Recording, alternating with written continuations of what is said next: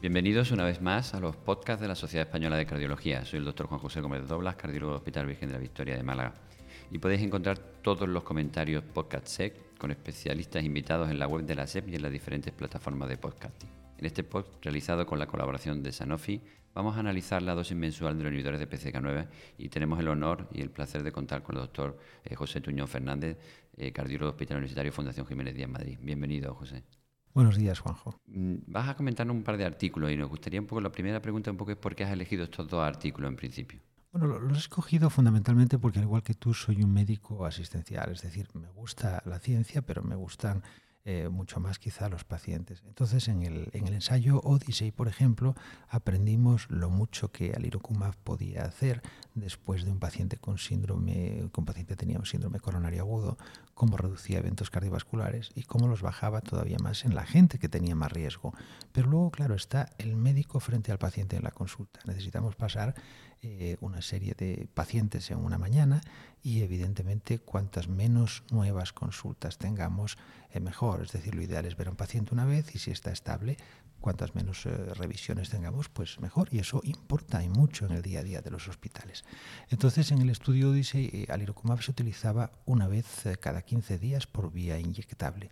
Y ahí nos llevamos la sorpresa a los cardiólogos, que estábamos poco eh, familiarizados con este tipo de posología, de que ningún paciente protestó y todos lo utilizaron sin ningún problema. Pero ahora, pues eh, este estudio Choice 1 pues nos demuestra un poco hasta qué punto podemos pasar a utilizar eh, esta medicación no cada 15 días, sino simplemente una vez al mes, lo cual nos facilita mucho las cosas en consulta. Y luego, evidentemente, como este fármaco requiere un dispositivo especial para la administración, pues el segundo estudio, que es el Sydney, viene a ser complementario porque eh, nos muestra un dispositivo donde se aplica esta dosis en un solo pinchazo de una manera más sencilla. Y yo creo que todo esto es importante. Entonces, ¿cuáles serían realmente, cuéntanos un poco cómo ha sido el diseño de estos estudios y fundamentalmente lo que más nos interesa, cuáles son los resultados? Pues sí, mira, el, el estudio Choice 1 que yo creo que es eh, quizá el más interesante para nosotros, incluía unos 800 pacientes que tenían un riesgo moderado, alto, muy alto a nivel cardiovascular y que no tenían un buen control del colesterol. El 66% de ellos estaban con estatinas. Y entonces aquí probaron de un lado la dosis de alirocumab, 300 miligramos al mes, por otro lado la dosis estándar, la, la inicial del Odyssey, que era 75 miligramos cada 15 días, y por otro lado el placebo. Eh, ¿Qué ocurrió aquí? Pues eh, te lo puedes esperar. Con lo, que, lo que sucedía al final es que con el Irocumab 300 había una reducción muy marcada del LDL. Los pacientes que estaban sin estatinas se mostraba una reducción del 53, los que estaban con estatinas del 59%, una reducción muy marcada. Pero quizá lo más importante desde el punto de vista práctico es que eh, a, las, 12, eh, a las 12 semanas, es decir, a los tres meses aproximadamente, miraban qué, pacientes tenían eh, que ser sometidos a un reajuste de dosis, bien porque no alcanzaban los objetivos del LDL o bien porque no habían tenido una reducción de al menos el 30%.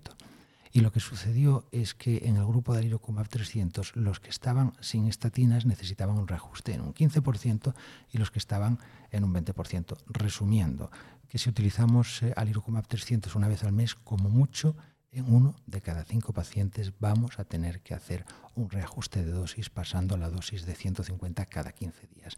Y esto es muy importante porque los fármacos del colesterol muchas veces tenemos que hacer reajustes de dosis y en este caso pues eh, yo creo que nos facilita mucho el trabajo. Podemos pensar en, efectos secundarios, pero la verdad es que no había, eh, no había ninguno nuevo. Había un 5 o 10% de abandonos del estudio del medicamento por, el tratamiento, pero esto estaba balanceado en, en los tres grupos, con lo cual ningún problema. No había tampoco problemas específicos a nivel muscular, a nivel de creatinquinasa, y lo único que había es el consabido efecto de alirocumab, de que puedes tener problemas de reacción local a la inyección. Y evidentemente en el caso de 300 había más problemas porque para administrar 300 una vez al mes lo que hacían era poner dos inyecciones seguidas de 150 miligramos. Evidentemente dos inyecciones van a causar más problema que una. Por eso se diseña el segundo estudio, que es el estudio Sydney. Estos fármacos no se aplican con una jeringuilla normal, sino que tienen un aplicador y tienen una dosis prefijada. Entonces el, estudio Sydney testa el dispositivo que denominan también Sydney, donde el aplicador en vez de tener un mililitro con 150 miligramos, tiene dos mililitros con los 300 miligramos en un solo, en un solo pinchazo. Y entonces aquí compararon pacientes que tenían un riesgo cardiovascular alto o muy alto y eh, eran 69 pacientes, entonces a la mitad de ellos más o menos les pusieron el dispositivo Sydney y a el resto les pusieron los dos pinchazos durante un mes.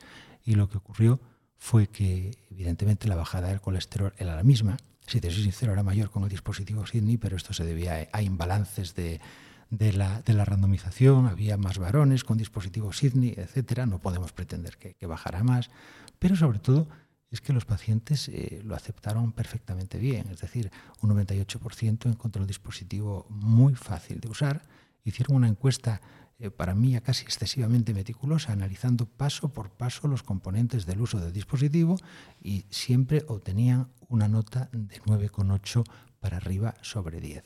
Este dispositivo, como digo, lo más novedoso que tiene es que eh, presenta la dosis de 300 miligramos de un solo pinchazo y por otra parte han querido dar un paso más, que es que en este caso no hace falta pulsar ningún botón. Tú simplemente quitas la cápsula, aplicas el dispositivo en tu brazo, donde quieras, y va a dispararse automáticamente. Entonces es muy fácil. Es decir, que realmente unimos eficacia, seguridad y simplicidad, ¿no? que probablemente es lo que se busca en el tratamiento de los pacientes. ¿Cuál sería realmente tu impresión, digamos, como experto en cuanto a la valoración de esta posibilidad de hacer esta, de esta forma de administración y esta dosis que hemos comentado previamente?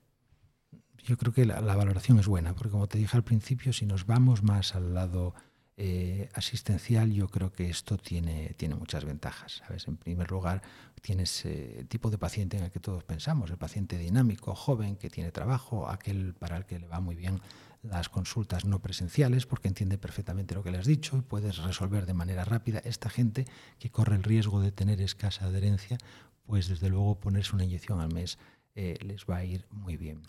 Pero luego tenemos más gente, porque no olvidemos, yo creo que tomarse una pastilla al día o tomarse una pastilla cada ocho horas, pues no nos hace sentir bien. Es como estoy enfermo, algo me pasa. Y si tú te das un pinchazo una vez al mes y luego ya te pones a jugar al tenis o a hacer tu actividad favorita, es como que un poco te olvidas. Y esas cosas son importantes.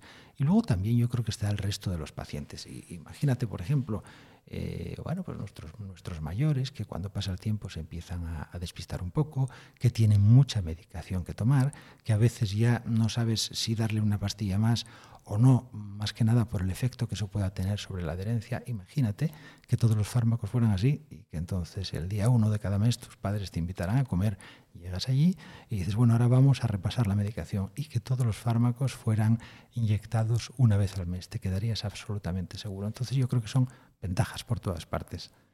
Pues muchísimas gracias, doctor Tuñón, por participar en este espacio eh, y gracias también a Sanofi por su colaboración.